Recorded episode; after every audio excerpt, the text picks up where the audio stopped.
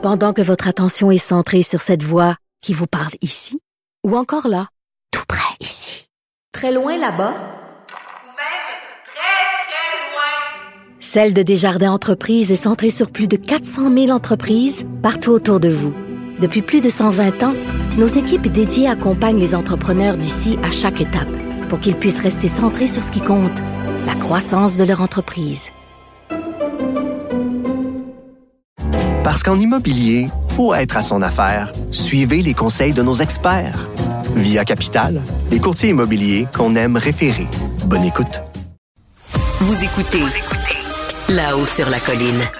On va rejoindre maintenant euh, Tayeb Moala, qui est reporter euh, au municipal ici à Québec, mais qui est actuellement euh, à Tunis. Bonjour Tayeb.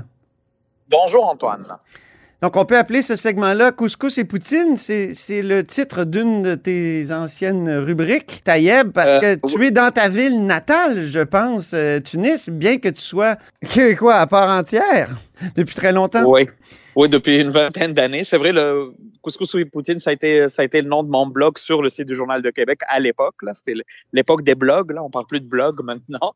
Oui. Donc, euh, on peut appeler ce segment-là Couscous et Poutine si ça vous plaît. Je suis effectivement dans ma ville natale à Tunis. Je, vous parle de, de le, de- du stationnement de l'hôtel de ville de Tunis où le maire Marchand était il y a à peine quelques minutes. Il vient de partir. Oui, parce que tu suis, la- la, tu suis le maire Marchand qui est en euh, mission à l'étranger. C'est sa première mission à l'étranger.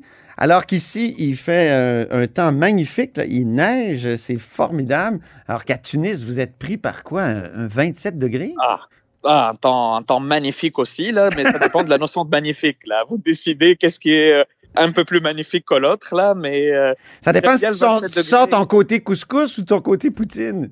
Oui, ça, c'est côté couscous là, qui parle, effectivement. effectivement, là. Puis il y a, même plus le rabais là, pour la poutine là, quand il fait moins 30, là, mais bon. Euh, donc, Quel genre de, quel genre de mission là, fait euh, Bruno Marchand jusqu'à maintenant? Il est passé par Paris, euh, il est allé au Havre, euh, et, et- et ça se passe comment? Parce que là, il paraît que son, sa mission est remise en question, et c'est ce qu'on disait dans le journal ce matin. C'est ce qui est sûr, puis c'est que c'est un rythme effréné. Là, je peux vous dire là que c'est vraiment vraiment beaucoup d'heures. Il rencontre beaucoup de monde sur divers sujets. Là, ça va euh, du tramway euh, euh, à, au, euh, à la, la piétonisation des rues, euh, au port, euh, au Havre. Là, le, le Havre, c'est un très gros port, là, le plus gros port français. Il y était hier ou je sais plus, je, je perds le fil des jours. Je- oui, c'était hier ou avant-hier, là, je sais plus.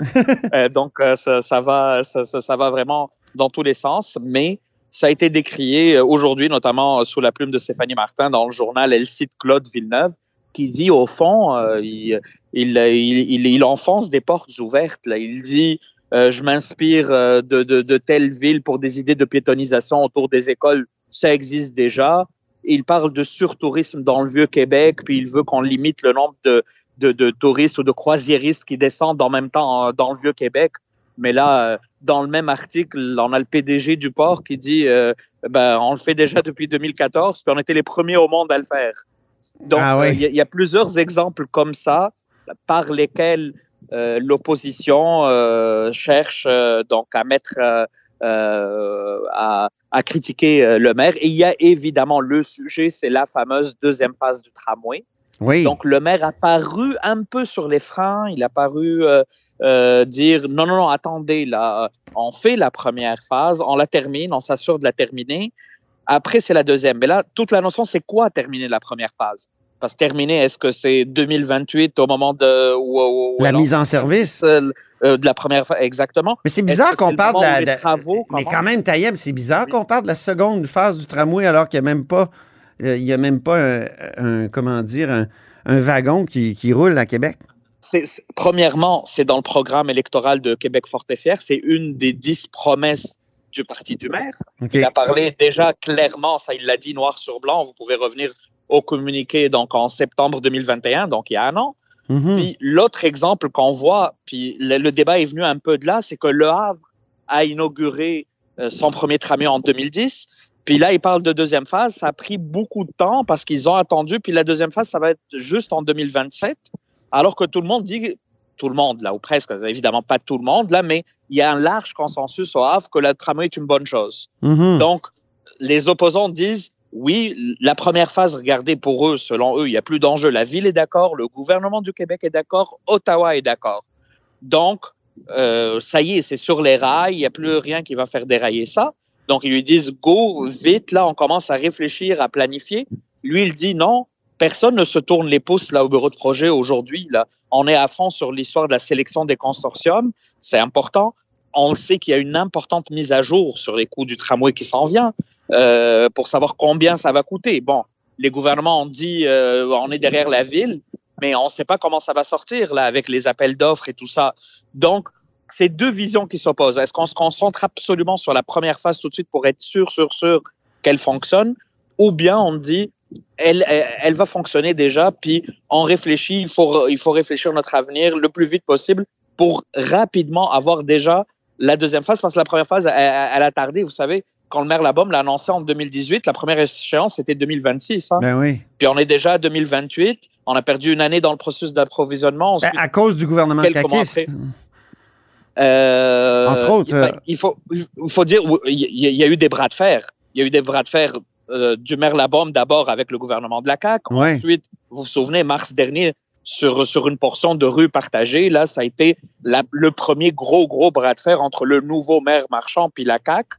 Et euh, finalement, force est de constater que ce combat-là, il, il avait réussi à le gagner puis, puis à assurer euh, euh, le financement qui, qui, à un moment donné, a paru un peu moins certain.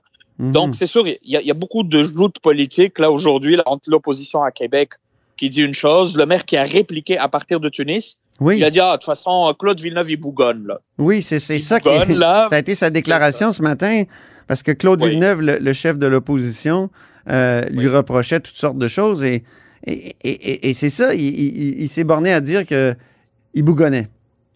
Il bougonnait, bon, il l'a fait dans un grand éclat de rire, euh, il essayait comme de je pense de ne pas entretenir là le, le, le euh, une guéguerre là, surtout qu'il est encore là, à l'étranger deux trois jours. Donc je présume qu'il ne voyait pas un très grand intérêt. Il a répliqué sur le plan politique là en lui disant c'est pas correct, mais j'ai l'impression que il n'a pas voulu en faire une guerre. Il a promis, il a dit regardez moi je vous ai j'ai d'ores et déjà dit que euh, dans, euh, dans six semaines après ma mission, je vais vous faire un premier bilan.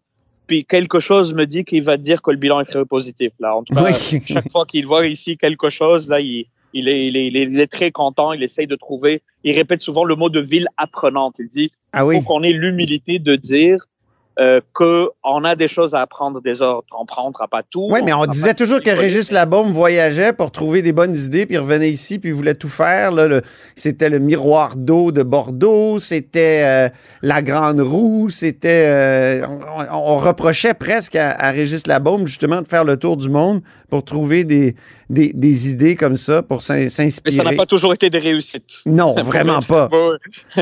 Ça, ça n'a pas toujours. Est-ce Alors, la ville apprenante, ça, ça existait déjà, non? C'était déjà euh, sous Oui, Labaume? oui, oui. Là- Là-dessus, il est dans la lignée. Puis lui, il dit, euh, moi, euh, quand je cherche cette expérience-là d'une autre ville, eux, je suis pas comme le premier à le faire pour telle ou telle idée X là.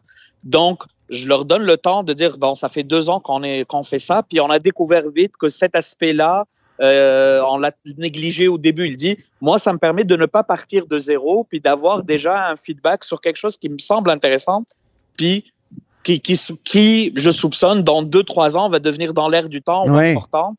Donc, euh, c'est le pari qu'il fait pour Mais- dire que les missions sont payantes. Selon lui, c'est payant d'aller en mission. Euh, il dit, il reçoit beaucoup, beaucoup euh, euh, d'invitations tout à l'heure là, parce qu'il est là aussi pour la réunion de l'Association internationale des maires francophones dont il est vice-président. Oui. Euh, puis tantôt, c'était une star là, à l'hôtel de ville de Tunis. Tout le monde, euh, tout le monde se photographiait avec lui. Il a signé un protocole d'accord avec la ville de Tunis, notamment pour les échanges culturels, la question des changements climatiques.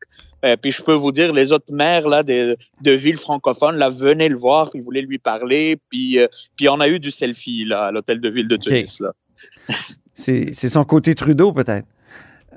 Peut-être. Trudeau en espadrille. je- Tru- Je, je, je, je te laisse le commentaire. Oui, pour les ça. espadrilles, euh, au, au Bataclan, d'ailleurs, on l'a noté, je l'ai noté dans l'article. Oui, je l'ai vu. Les espadrilles colorées, là. Il n'a pas mis ses Euh, espadrilles. Pour... Non, il a vu C'est qu'il ça. fallait quelque chose de sobre, puis euh, même, euh, bon, à un moment donné, c'était pas clair, est-ce qu'il avait apporté avec lui des souliers noirs? La première information qu'on a eue, c'est qu'il en a acheté à Paris. Puis après, on dit non, non, finalement, il en avait apporté, là. Donc, on a eu tout un débat sur les espadrilles du maire, là, Ouais. euh, qui font partie du personnage aussi. Il a demandé à n'importe quel caricaturiste, puis euh, c'est comme ça qu'il dessine. Tayeb, tu à l'hôtel de ville de Tunis.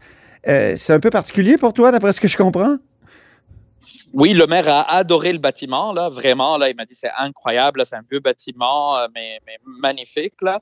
Et c'est là que je lui ai dit, bah oui, je connais bien ce bâtiment, je me suis marié ici il y a 10 ans. Euh, il, y a, il y des escaliers là où tout le monde se photographie, tous les nouveaux mariés avec leur famille. Puis il y a une photo évidemment de lui, puis plein de monde qui ont pris des photos à cet endroit assez emblématique là. Mhm. Donc, euh, donc c'est ça. Donc, c'est un bâtiment que, que, que je, que, que je connais euh, assez bien là. Donc, euh, donc voilà. C'était ça l'anecdote un peu plus personnelle. J'ai compris aussi que tu étais un peu chauffeur pour une partie des médias de, de Québec là-bas. Euh, oui, oui, on est ici. Ici, il y a des concurrents, euh, des concurrents amis à Radio Canada. Il y a le Soleil. Puis moi, pour pour faciliter les choses, je connaissais un peu, je connais un peu, je connais la ville évidemment là. Donc, euh, il y, a, il y a un chauffeur pour le maire évidemment, puis pour euh, les, les deux personnes qui sont avec lui. Mais là, pour les transports, pour les journalistes, euh, j'ai j'ai- j'ai emprunté la voiture de ma mère. Puis, euh, puis, puis là, on, on, on se promène, de, on court d'un événement à un autre là, parce que je disais tantôt que c'est c'est assez effréné. Là, je, je vous le confirme là. euh, on attend de trouver euh, Mais 10 minutes pour, pour se prendre un sandwich là, pour, pour manger. Là. Qu'est-ce qui reste là, dans, dans la journée, dans, dans la visite du maire aussi, euh, de, de marquant? Le, le- de marquant, le programme a changé plusieurs fois là parce que le- les horaires, euh, ça, ça ne marchait pas toujours, disons. Il devait, euh, il devait aller à la Médina, là, la vieille ville, Oui. faire le tour. Mais là, on lui dit non, là, ça va être trop, trop rapide. Donc, ça a changé. Il va faire ça plutôt demain matin, probablement. Là, il n'y a plus d'activité publique. Je sais qu'ils qu'ils ont un souper entre maires, euh, euh, donc de la IMF, euh, mais ça, c'est c'est- c'est- c'est un événement privé. Hmm. Mais le côté public, euh, c'est terminé parce que vous savez, là, on est, on est en fin d'après-midi, là, ici, un décalage horaire de 6 heures, là. Donc, euh, donc la, la journée qui a commencé très tôt, là, à Paris, parce qu'on a, on s'est réveillé à 4h30 du matin pour prendre un vol très tôt et, et arriver tôt à Tunis. Donc, c'est c'est une bonne journée. Très bien. Ben, bonne fin de, de mission, Tayeb. euh, Et euh, merci beaucoup pour ce couscous et poutine spécial. Donc, euh, je rappelle, Tayeb Mohala, que tu es journaliste au municipal pour le Journal de Québec. Toujours un plaisir, Antoine. Merci. Salut. Et c'est ainsi que se termine La Haut sur la colline en ce mercredi. Merci beaucoup d'avoir été des nôtres. N'hésitez surtout pas à diffuser vos segments préférés sur vos réseaux. Ça, c'est la fonction partage. Et je vous dis à demain.